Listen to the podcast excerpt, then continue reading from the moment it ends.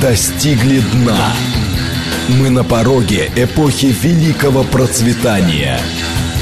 Экономика. Экономика. Программа предназначена для лиц старше 16 лет. Здравствуйте. С наступившим новым 2023 годом.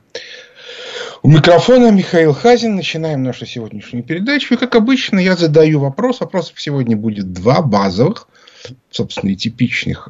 Вопрос первый. Как вы считаете, 2022 год был для нашей страны удачным или нет? Соответственно, варианты. Да, удачным. 8 495, 134, 27, 35. Ответ. Нет, неудачным. 8 495, 134, 27, 36. И, наконец, вариант третий. Я сам творец своего счастья. Мне наплевать, какой год. 8 495, 134, 27, 37. Еще раз. 134, 27, 35 удачный год. 134, 27, 36 неудачный. 134, 21, 37, а мне все равно. А я же отмечу следующее обстоятельство. А мы находимся а, в процессе очень тяжелого слома. И вопрос, а почему он, собственно, такой тяжелый? Что в нем такого? А это на самом деле вопрос достаточно нетривиальный, потому что сломов было много в истории человечества. И некоторые из них проходили достаточно легко, а некоторые очень тяжело. И вот меня такое ощущение, что для западного мира этот э, э, период, в котором мы живем, будет один из самых тяжелых в их истории. Настолько, что может быть ряд западных стран э, и западных, ну, таких локальных цивилизаций прекратят свое существование. Я совершенно не, не считаю, что это там хорошо или плохо, как это, гуманизм это наше все. Но, тем не менее, мне кажется, что это вещь достаточно любопытная. И происходит это вот почему. Дело в том, что люди так устроены, что для них э, резкие потрясения, которые потом сменяются, пусть медленным, но ростом, значительно легче переносятся, чем медленный, нудный, непрерывный спад. Типичный совершенно пример. Если экономика рухнула на, за полгода на 40%, а потом 10 лет росла на 2% в год, то есть всего она рухнула на 20% за 10 лет, то это вполне терпимо. А вот если она а, на протяжении 10 лет падала на 2% без какого бы то ни было без какого бы то ни было изменения, то вот это вот для, для, для людей очень психологически тяжело, когда каждый следующий год хуже, чем предыдущий. А, и вот сейчас мы видим картинку, когда уже, по крайней мере, пару лет – имеет место явно выраженное ухудшение. На самом деле для предпринимателей уже больше, даже 4-5 лет. Но у предпринимателей это происходит медленнее. То есть они видят, что капитал не воспроизводится, но какое-то время, первые 2-3 года, у них было ощущение, что это их, их, их собственная вина, что это не системная ситуация. Хотя мы им объясняли, что это вещь системная, это у всех. Но им-то все, все время транслировали, это вы лично лузер. Везде все нормально, а вы лузер. И только начиная с 2020 года, то есть уже, в общем, через там, пару месяцев будет три года как, э, началось ухудшение реально. Вот э, такое, которое всем понятно и всем видно, и самое главное, имеется ощущение, что это для всех. И это очень долго, уже три года это долго. Дальше будет еще, еще хуже. Во, вопрос, почему? И вот здесь э, самое интересное. Дело в том, что ключевой проблемой любого кризиса является направление движения к выходу из него. То есть, если направления движения к выходу нету, то это вызывает очень острые, ну, не хочу сказать, что панику, но, в общем, раздражение и нервы. Это людей очень сильно волнует. Почему? Потому что это страшно. А что будет дальше? А как быть? А как быть? А куда деваться? Вот. Вот. И э, если мы посмотрим на ту картинку, которая и если мы, мы посмотрим на ту картинку, которая э, видна, так сказать, обывателю, то мы увидим, что обывателя не то, чтобы кидают, не то, чтобы ему все время врут. Ну, ему как бы врут непрерывно, он как бы должен был к этому уже привыкнуть. Проблема в том, что ему не говорят, что происходит. Вот если мы посмотрим э, за тем, как э, устроена э, даже не пропаганда, а экспертное обсуждение ситуации в Соединенных Штатах Америки. То есть там имеются эксперты, там имеются чиновники, там имеются люди, которые э, работали там крупными банкирами, крупными инвестбанкирами, потом стали крупными финансовыми чиновниками или просто чиновниками, а, а некоторые возвращаются и т.д. и т.п. Ну, не секрет, да, что на протяжении нескольких десятилетий министры финансов и главные советники экономические при президентах США назначались из Goldman Sachs. Это не просто так. Так вот, если мы посмотрим, что они говорят, то у них у всех одна и та же логика. Не хочу сказать, что она порочна с точки зрения западного подхода и западной либеральной теории, она очень адекватна. Они очень опытные профессионалы. Они очень много лет держали ситуацию. Но причин текущих проблем они объяснить не могут. То есть видно очень хорошо, что они не знают, что делать и как делать. И это у них реальная проблема. Они сами это понимают. Теоретически да, существует уже описанная теория, нами описанная, которой все понятно. Беда состоит в том, что, как сказал один э, такой не чуждый из либеральной экономической теорий, знакомый одного моего вот, товарища, мне ужасно нравятся те выводы, которые сделал Хазин в своих там работах. Они очень интересны, очень понятны и, скорее всего, соответствуют реальности. Но я абсолютно не понимаю его объяснения, как он к этим выводам пришел. Вот это ключевая проблема. Как вы думаете, для чего сейчас заставляют тюркские страны Средней Азии переходить на латиницу и, соответственно, возвращаться к, тюр- к тюркским языкам? А очень просто. Их надо оторвать от современной философии, от современной э, экономической науки и вообще от современной науки. Потому что есть два языка сегодня, которые как бы всю вот эту вот сложность современной жизни описывают более-менее. Это английский и, и русский. Все остальные, даже французский и немецкий, в общем, это сделать не способны. Более того, люди, которые говорят на этих языках, вот если вы посмотрите французов и немцев, то они на научные темы говорят на английском языке. В нашей стране говорят по-русски. Еще, еще не так давно нужно было говорить пока, я думаю, что теперь уже навсегда.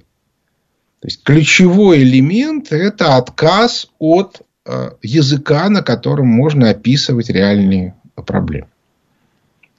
Вот, а, к сожалению, для западных стран английский язык экономическую теорию описать не может. Не потому, что это невозможно. Более того, я даже думаю, что это можно сделать на современном английском языке, не придумывая новых слов и новых терминов. Чуть-чуть только меняя некоторые акценты. Но имеет место абсолютная монополия экономической науки. Либеральная монополия. Поэтому даже те люди, которые э, хотят разобраться, они утыкаются в дикие совершенно проблемы. Люди, которые пытались переводить мои тексты, они чуть, чуть ли не плачут. Потому что они говорят, мы не можем ничего мы не понимаем, как это делать. Нету терминов. Их надо сочинять заново. То есть, иными словами, любой нормальный перевод там, моей работы или работы Глазева или работы Кобякова на английский язык требует на первом этапе определения тезауруса. Что означают эти слова? Я уже много раз про это объяснял, но типичный совершенно при, э, пример. То, что сегодня происходит в американской экономике, называется структурный кризис. Но термина структурный кризис на Западе нет. Более того, они ему сейчас ему придают какой-то другой смысл. И неважно, что они там думают по этому поводу. Но они называют вот эту ситуацию рецессией. Слово рецессия – это термин циклической теории. То есть, иными словами, когда экономика развивается циклами, а циклы появляются в, экономике в тот момент, когда вы в нее вводите кредит. Я напоминаю, что в нашей книжке «Воспоминания о будущем» целая глава посвящена моделированию вот этого момента. Что бывает, когда в патриархальной равномерно, разви... ну, равномерно год от года развивающейся экономике вводится кредит. Экономика немедленно становится циклической. Причем эти циклы определяются двумя факторами. Длительностью кредита. Ну, то есть, условно говоря, кредиты выдаются на 3 года, на 5 или на 8. И объемом этого кредита по отношению к ВВП. Во-первых, выясняется, что средние темпы роста уменьшаются в результате введения кредита. Еще повторяю, средние темпы роста. А вот локальные могут вырасти. То есть они сначала идут резко вверх, а потом они падают ниже многолетних средних. Вот отсюда идет вот, вот эта вот цикличность. Теперь вопрос, а зачем это тогда делать? Если мы только замедляемся. А дело в том, что капиталистическая экономика конкурентна. То есть, иными словами, твоя ключевая задача не только получить прибыль, но еще и уничтожить конкурента. И по этой причине ты пытаешься в период вот этого ускоренного роста ускориться как можно больше, чтобы накопить как можно больше жира. И, соответственно, потом на спаде ликвидировать конкурента. А вот когда ты уже монополист, то тебе уже ничего не надо, у тебя все хорошо. Прошу прощения. Вот это вот и есть ключевой фокус – современной капиталистической экономической жизни. Но наш э, эксперимент, вот наше моделирование показал, что если объем кредита превышает некоторое значение относительно ВВП, то а, происходит не просто понижающая часть цикла, а темпы роста резко падают ниже нуля, и экономика начинает стагнировать. Почему? Потому что количество ресурсов, которое нужно для воспроизводства, не создается. Большая часть этих ресурсов идет на возврат кредита. Дальше, соответственно, необходимо продолжать брать кредиты на то, чтобы поддерживать существующий уровень. И в результате у вас в развитии ничего не идет. А и проблема э, западной экономики, вот начиная с, э, там, с начала 80-х, состоит в том, что они очень интересно себя вели. По политическим причинам, как только дело доходило до начала спада, ну или там рецессии, они э, резко увеличивали объем кредитов, чтобы начать следующую волну. То есть, вот чтобы не вот так вот шли темпы роста. А вот так вот. Да? Вот чтобы экономика в тот момент, когда она должна была бы идти вниз, ей бы давали новый импульс. Все замечательно, все отлично. Идея нетривиальная. Она только столкнулась с тем, что в некоторый момент объем кредита, который, естественно, при этом все время наращивался, стал больше, чем э, э, больше критических значений по отношению к э, ВВП. И все стало рушиться. Темпы роста но сейчас идет спад. Вот сейчас идет структурный кризис, идет спад. И если мы посмотрим на экономику а, Соединенных Штатов Америки, то там идет спад с четвертого квартала прошлого года. Совокупный спад где-то 6-8%. Сказать точно невозможно, поскольку ВВП это бухгалтерский показатель, его можно варьировать туда-сюда. Значит, э, но это много. И такие темпы спада будут еще достаточно долго. По крайней мере, лет пять, а может и больше. Это зависит от того, как сильно американцы будут поддерживать свою экономику. Чем сильнее будут поддерживать, тем дольше продлится этот кризис. Вот это и есть ключевая проблема современной жизни. Как с ней быть, совершенно непонятно. А они этого не понимают. У них ощущение, что сейчас идет экономический рост.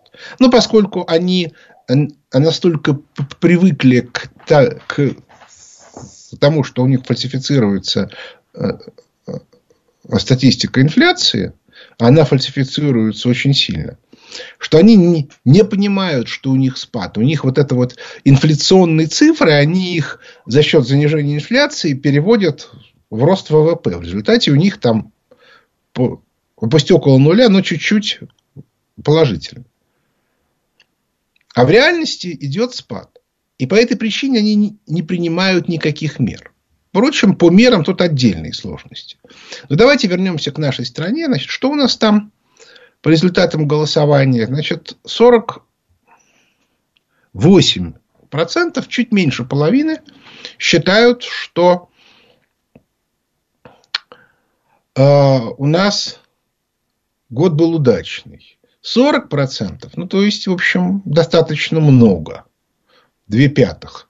Считают, что нет, год получился неудачным. И только 12% предпочитают не уповать на какие-то внешние факторы. Так вот, а у нас в этом смысле та же самая проблема, что у них. У нас тоже нету Э, вида того, как мы будем выходить из кризиса. Ну, то есть, до всех уже дошло, что надо побеждать на Украине. Что то, что происходит, не лезет ни в какие ворота. А, кстати, как побеждать, тоже непонятно, потому что были иллюзии, что население нас радостно встретит, а оно нас радостно не встречает. И причин к этому несколько, главная из которых состоит в том, что населению там нарисовали очень красивую картинку которую оно восприняло. Красивая картинка в следующем. Вы войдете в семью европейских народов, у вас будет безвизовое, безвизовое путешествие по миру, а как бы деньги вы, вы будете получать от России, потому что мы вас назначим гауляйтером. А Россия разваливается, там все как бы у людей нету теплых Э, теплых туалетов, экономика разрушена, катастрофа, ужас, ужас и так далее. Это как бы вот почитайте. Более того, написано, что они ничего и не могут, потому что это дикари, там Мокша, э, ну и так далее и тому подобное. А, разумеется, вот с этим мы справимся. Да, и это будет пропаганда, хотя количество погибших за этот год настолько велико, что количество людей, которые как бы, нами будут сильно недовольны, достаточно много. И очень много лет понадобится на то, чтобы доказать им. То есть, нужно ждать, когда вырастет следующее поколение. Те, которым сейчас 8-15, это люди, с которыми договориться будет невозможно никак. То есть, они их выучили в рамках абсолютно ложных э, даже я не могу сказать, что фактов, а просто как бы абсолютно ложного понимания истории, ложного понимания жизни. И они уже, э, люди после подросткового возраста к этим базовым понятиям, внедренных в молодости, уже не возвращаются. То есть, в их понимании, да, Дед Мороз и Снегурочка – это враги, а они будут требовать Святого Николая для своих детей. И, как бы, да, разумеется, детские сады, школы, но, кстати, изменить психологию учителей тоже будет очень сложно. То есть, это, на самом деле, займет очень много времени, и крови они нам попортят много. Но, опять-таки, в, в данном конкретном случае для нас важнее, что эта территория не будет полигоном для НАТО. Очень важным фактором станет то, что разрушится Евросоюз в ближайшие годы, скорее всего. То есть, тот образ, который они для себя строили, светлый, он тоже будет порушен. Но а, в любом случае, вот тут мы, самая принципиальная вещь. Наше отличие от Запада. Запад находится в крайне тяжелом положении, поскольку у него нет образа будущего. Вообще никакого. Вообще. Потому что и дело не, не только в том, что нету теории, а нету и людей, которые могли бы быть носителями этой теории. И могли бы ее каким-то образом двигать. Причем теорию даже не столько собственно, экономическую, сколько философскую. То есть образ будущего у них это трансгуманизм.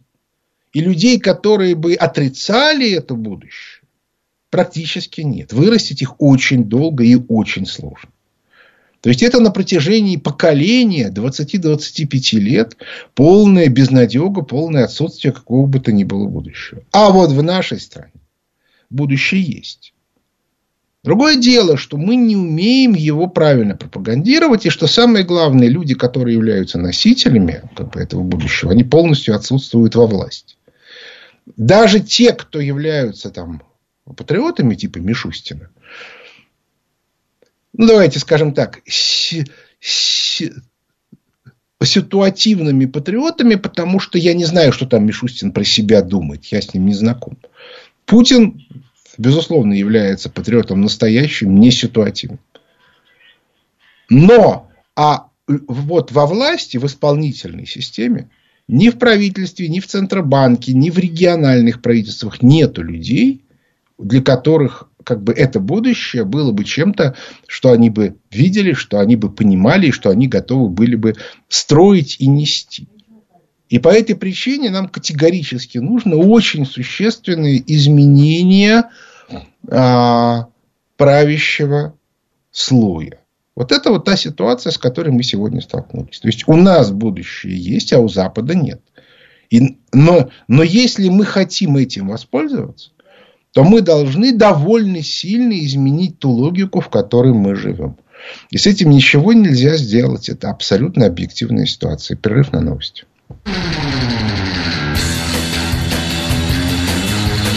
Экономика. Экономика.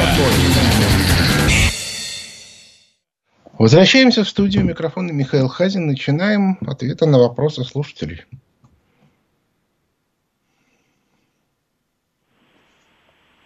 Алло. Михаил Леонидович, э, здравствуйте. Виктор Михайлович из Домодедова. Здравствуйте.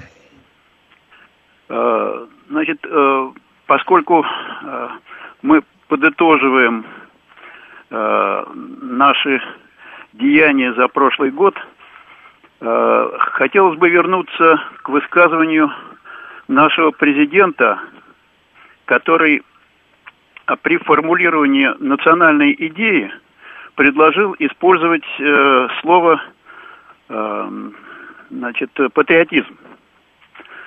Но э, Россия э, христианская страна. В ней э, испокон веков э, ценились э, христианские ценности. И не кажется ли вам, что с этой точки зрения более точным термином, который характеризует национальную идею России, является справедливость, потому что она является, так сказать, это слово э, э, сгустком тех э, ценностей, которые свойственны для православной церкви. Знаете, а мы тут как бы на клубе улицы Правда эту тему обсуждали. Так вот, однажды Мухаммада, который пророк, спросили, что может быть выше справедливости? А нет, есть ли что-то выше справедливости? И он сказал, да, конечно, есть. Это милосердие. Я обращаю ваше внимание, если вы посмотрите на наших хохлядских братьев, у них они очень борются за справедливость, разумеется, в своем понимании, но тем не менее. А вот с милосердием у них очень плохо. Очень плохо. Вот. А, но, кстати, давайте я вот обещал два, а, два вопроса. Давайте мы сейчас зададим второй. А он, естественно, симметричен первому. И э, сейчас вот нам опрос включат. Вот. И это вопрос следующий. А как вы считаете, следующий год для России будет хорошим, в коли уж Виктор Михайлович начал на эту тему говорить, или плохим? Итак, вариант «да», следующий год будет для России хорошим. 8 495 134 27 35. Второй вариант «нет», он будет плохой. 8 495 134 27 36. Ну и, наконец, третий вариант такой же, как и в первом вопросе, а мне наплевать. 8 495 134 27 37. Итак, еще раз. 134 27 35 год будет хороший. 134 27 36 плохой. 134 27 37 а наплевать. Пока люди звонят, давайте я буду дальше отвечать на вопросы. Ну и посмотрим, какие будут варианты. Здравствуйте, слушаю вас. Здравствуйте, Михаил Леонидович, Ростислав Москва, с Новым годом редакцию и вас лично. Я в 22 году пару раз спорил с ведущими, какая-то была ли альтернатива независимости Латвийской Республики в 91-м. Смотрите, вот если сейчас в Москве такое отношение к латвийской независимости, как, ну, поели, попили, пора и честь терять. Но вот если бы в 91-м Латвия стала областью России, вы не думаете, что и эта латвийская область стала бы только донором для отправки призывников и мобилизованных, куда тут мобилизовывали? И эта латвийская область стала бы также экономическим донором для содержания Абхазии, Приднестровья, Донбасса и Белоруссии. И, на Знаете, ваш взгляд, да. Я вам отвечу сразу. Да? Вот давайте прикиньте, сколько сегодня нужно денег вложить в Латвию, чтобы восстановить там ту промышленность, которая была порушена с 91 года. Вот это вот и есть те деньги, которые бы вложила в Россию, если бы Латвия осталась областью. Потому что не вызывает сомнений, что все это бы осталось и развивалась бы, еще чего-то, и все остальное. И по этой причине, а по части донорства, вы уж меня извините, конечно, но в СССР были две республики, которые были донорами абсолютными. Это был, это была РСФСР и Азербайджан. Все остальные республики получали из федерального бюджета больше, чем в него платили со всеми вытекающими. Так что вы уж извините, не проходит такая логика. Следующий вопрос. Алло. Да, здравствуйте. Доброе утро, Михаил. С наступившим и все такое. Э, Вадим Подмосковье. Я знаю ваше скептическое немножечко отношение к экологии, но вот э, как вы относитесь к той вот сельхозэйфории, которая нас охватила, вот эта новая игла? Вот если углеводородная там игла была ну, губительный там для части районов Арктики, то вот я звонил на Новый год, созванивался с приятелем из Ставрополя. Он говорит, вот эти заморы животных и вообще там вот беспредел творится по части вот сельхоз. Все в диком таком, в дикой эксплуатации, и, говорит, просто эрозии и все такое. Как вы относитесь вот к этой сельхозигле, э, зерновой в частности? Спасибо. Не, ну надо как бы э, следить за порядком. Что ж тут такого-то. Я лично в этом не вижу ничего ни удивительного, ни неправильного, ни и так далее. То есть, ну, как бы, э, дело в том, что э, любая попытка вытащить как бы максимум денег быстро и, из какой-то сферы, из какой-то сферы неминуемо приводит к, к э, неприятностям. Ну, так это надо учитывать и как бы эту ситуацию контролировать. Так что я, я, я даже тут не очень э, понимаю, о чем, собственно, разговаривать. Следующий вопрос. Алло. Алло. Да, здравствуйте. здравствуйте. У меня такой вопрос. Тебя. Еще лет пять назад, проезжая по какой-то автотрассе, я видел на обочине мужика, и он лежал с пультом. Я пригляделся, оказывается, он управлял трактором. Это вот современный такой тракторист. Куда же вот придет человечество, когда все кругом будут делать автоматы? Что будут делать люди, если человек нужен только теперь для потребления? Ну, вот я все-таки обращаю ваше внимание, что когда человек э, с пультом управляет трактором, то это все-таки человек управляет трактором. Теоретически можно сделать и автоматизацию. То есть, грубо говоря, чтобы этот человек с пультом находился бы где-то в помещении и управлял бы сразу тремя тракторами, или четырьмя, или пятью. Перед ним экран, и он смотрит. Но проблема состоит в том, что для того, чтобы сделать такую систему, чтобы она работала нормально, ну, представьте себе на секундочку, трактора, как бы неожиданно выясняется, выясняется, что этот трактор перестал слушаться пульта. Надо же к нему ехать и с ним разбираться. Хотя теоретически можно представить себе, что есть другой пульт, более сильный, который его выключает. Я имею в виду трактор. А если вдруг он не выключится? Ну и так далее и тому подобное. То есть, в общем, э, в 70-е годы, это, кстати, эту тему я уже много раз объяснял, давайте еще раз объясню. В 70-е годы очень была модна автоматизация промышленного производства, роботы линии, безлюдные и т.д. и т.п. Были три страны, которые были мировыми лидерами в этой сфере. Это были Соединенные Штаты Америки, СССР и Япония. Тем не менее, от, от этой идеи отказались. Ну, по крайней мере, на тот момент. Почему? Оказалось, что если мы берем э, реальную стоимость всего этого, то есть не берем тот момент, когда уже стоит эта автоматизированная линия и начинает клепать. И там, там два инженера на смену, которые следят за, за тем, чтобы не было сбоя.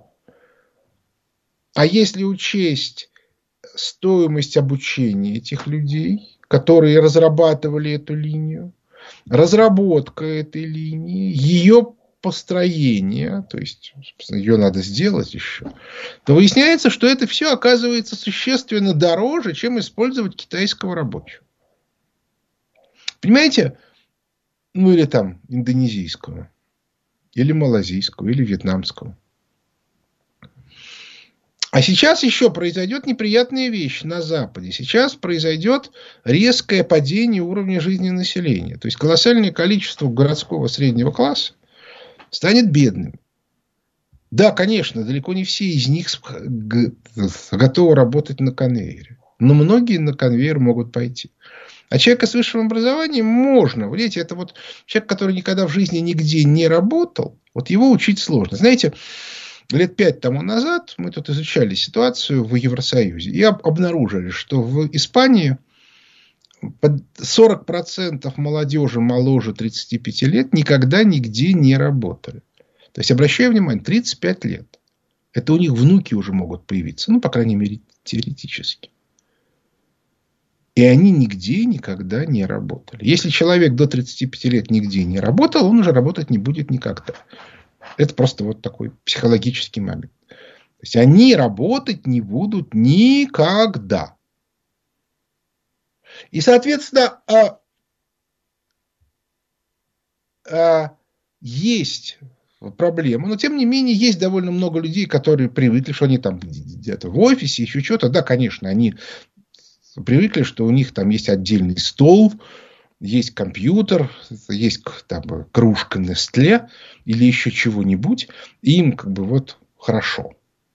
Однако, как показывает опыт, когда очень хочется кушать, а больше нигде не платят, то, то люди пойдут на конвейер. Да, они будут мучиться, да, они будут болеть, да, они, может быть, умирать будут рано, но пойдут. Вот это вот и есть самое интересное, да, как будет меняться система социальных отношений и все остальное на Западе. Я про эту тему, я, я на эту тему много писал, в том числе в воспоминаниях о будущем, но я писал вообще, да, что среднего класса не будет, будут бедные и т.д. и т.п. Да, будут банды, но попробуйте латиноамериканских этих бандюганов, которые же живут в трущобах на окраинах там где-нибудь бразильских городов, в этих фавелах, заставить работать на конвейере. Это будет сложно. И кроме того, они его будут ломать непрерывно. Тем не менее, проблемы будут. Как их решать, непонятно. На эту тему никто не думает. Я, кстати, об этом говорил в первой части, что ключевой проблемой Запада является не то, что там есть проблемы, которые нельзя преодолеть, а то, что, что на, на тему преодоления этих проблем никто не думает. Вот это проблема. Так что будем смотреть. Следующий вопрос. Здравствуйте. Слушаю вас. Алло. Алло. Да. Михаил Леонидович, здравствуйте. Да, если можно, радио выключить. Да. Это Сергей из Читы. Да, У меня вот такой вопрос. Я по поводу практического применения или практических механизмов, скорее, по реализации вот ваших тезисов по поводу смены элит, смены экономической политики. Это же штука такая, она как бы, ну, политическая. А ну, наши партии, Дума и ну, вообще политический механизм в стране, ну не видно, что они все готовы как-то вот к практическому применению, к практическому изменению всей этой политики. И вот как-то по-вашему практически может быть осуществлено. Спасибо. Вы знаете, вы исходите из некоторой логики, что м, люди, которые сидят в Госдуме, или люди, которые сидят в правительстве, они на что-то влияют. Это не так. То есть это некоторые, как бы это сказать, декорации, свойственные модели. А у них нет э, реального влияния на принятие государственных решений. Вот если в Соединенных Штатах Америки законодательные власти дали какие-то рычаги, и в результате у них там регулярно возникают какие-то проблемы, то у нас это не так. То есть те люди, которые реально принимают решения, если они хотят принять решение, то они вполне в состоянии его продавить. Проблема там в другом. Проблема в том, что у нас есть две элитные группы. Одна, причем одна из них такая либерально-компрадорская, которая категорически не, не желает позитивных изменений в нашей стране. Потому что если эти изменения пойдут, то для нее места не будет. Но это не депутаты. И даже не чиновники. Это в чистом виде исполнители, которые, еще раз повторяю, это декорация. Кстати, а если мы посмотрим, скажем, на Евросоюз, то там эта ситуация устроена еще интереснее. Там депутаты а, тоже являются декорацией, но поскольку они являются декорацией демократии, то по этой причине им очень много платят. Причем не зарплату. Да, вот э, в западных странах э, европейских, и не только в западных, но уже и восточных, депутаты имеют доступ к распилу бюджетных денег.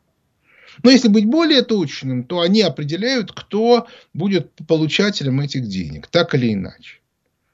И, соответственно, они очень тщательно следят за тем, чтобы это были их там друзья, родственники и так далее. И по этой я, я уже, причем это уже достаточно давно желающие могут э, посмотреть старый фильм еще 70-х годов с Оленом Делоном «Смерть негодяя». Она, он есть в интернете в открытом доступе. Получите массу удовольствия. Еще раз повторяю, 50 лет назад. Эта система действует уже много-много десятилетий.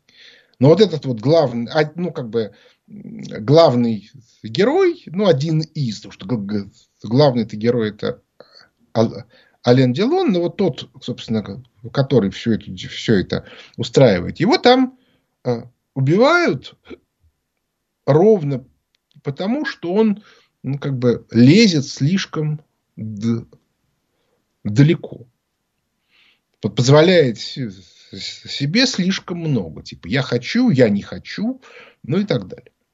Вот, вот это вот ситуация, с которой что-то а, нужно делать, потому что а, нам нужно усиливать обратную связь от общества к элитам. Она была в 90-е годы порушена практически полностью.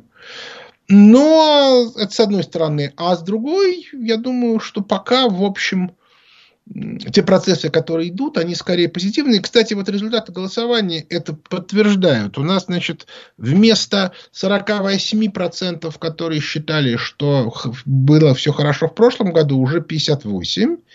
А наоборот, которые считают, что плохо, ну, правда, совсем чуть-чуть уменьшилось. 30 с, 40 до 39. Но зато только 3% считают, что как бы, все это к делу не имеет отношения.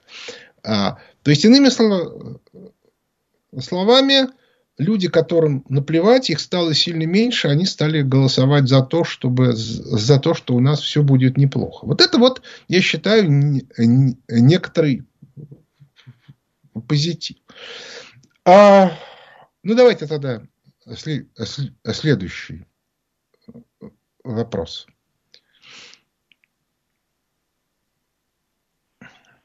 С Новым годом. Здравствуйте. Здравствуйте. Это Наталья. Знаете, с утра, о нет, вечером вчера интересную новость от Арестовича. О, предложение установить монархическую форму правления в немилосердной, как вы говорите, Украине.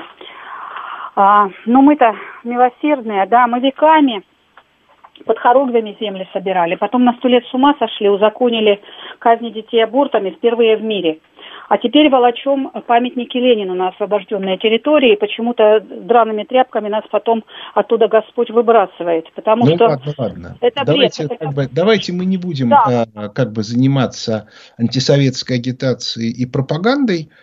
А, кроме того, Ленин был у власти не так много, фактически только 5 лет, с 17 по 22 год. В конце 22 года он уже к к работе не возвращался. Сталин был человек абсолютно верующий со, со всеми вытекающими. А, а если говорить о деятельности русской православной церкви, то я напоминаю, что со времен Петра I, то есть 200 лет, а, это было министерство, в, э, в составе государства, причем каждый поп обязан был докладывать по начальству о, соответственно, настроениях среди его подопечных. Кстати, за это еще православная церковь не покаялась.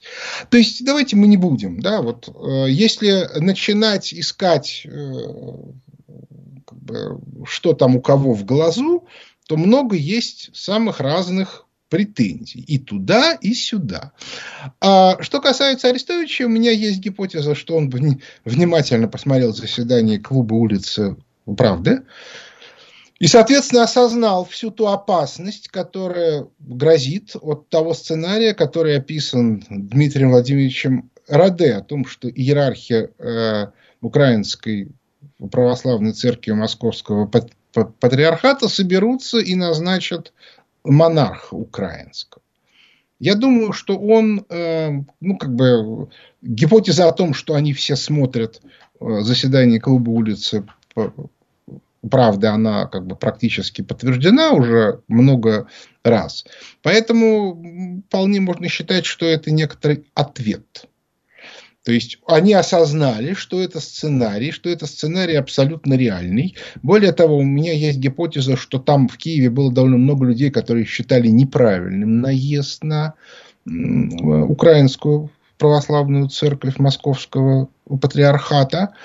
А, и я думаю, что эта тема еще будет очень актуальна. Другое дело, что сам по себе московский патриархат ведет себя во всей этой истории очень странно, да и не только в этой. Главным образом потому, что он категорически отказывается как раз обсуждать будущее.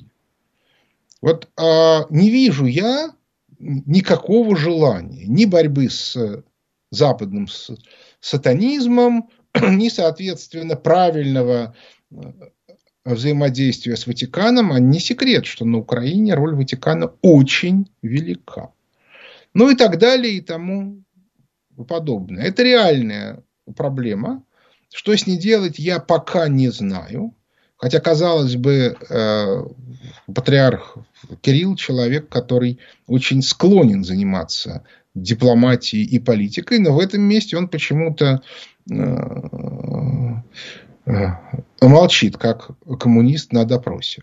Вот мне это непонятно. Да, вот я не знаю, можно ли с этим что-то делать. Вот, именно поэтому а, Дмитрий Владимирович Раде говорит о Святой Руси, в которой, как известно, святость идет снизу от народа, а не сверху от церкви. А, поскольку я небольшой знаток религиозных дел, я больше на эту тему распространяться не буду, но меня это реально волнует. Вот реально. Потому что я очень хорошо понимаю, это, кстати, принципиальная вещь, ее, кстати, отлично понимал Сталин, что э, невозможно построение мощного государства, тем более империи, без сакрального основания. И, кстати, если вы посмотрите, то вы увидите, что э, лидеры сегодняшние духовные чеченцев, они на эту тему очень много говорят. И говорят уже, как бы, уже как бы это выходит в публичное поле в нашей стране. И, кстати, я в этом вопросе, у меня с ними принципиальных разногласий нет. То есть, они говорят абсолютно разумные вещи. И о том, что мы боремся сегодня с сатанизмом в виде как бы, либерализма, а, общества такого вот постмодерна и трансгуманизма, это, в общем, уже стало вещью, а, ну, которую все понимают. Не все могут это четко сформулировать, но понимают это уже практически все, даже на Западе.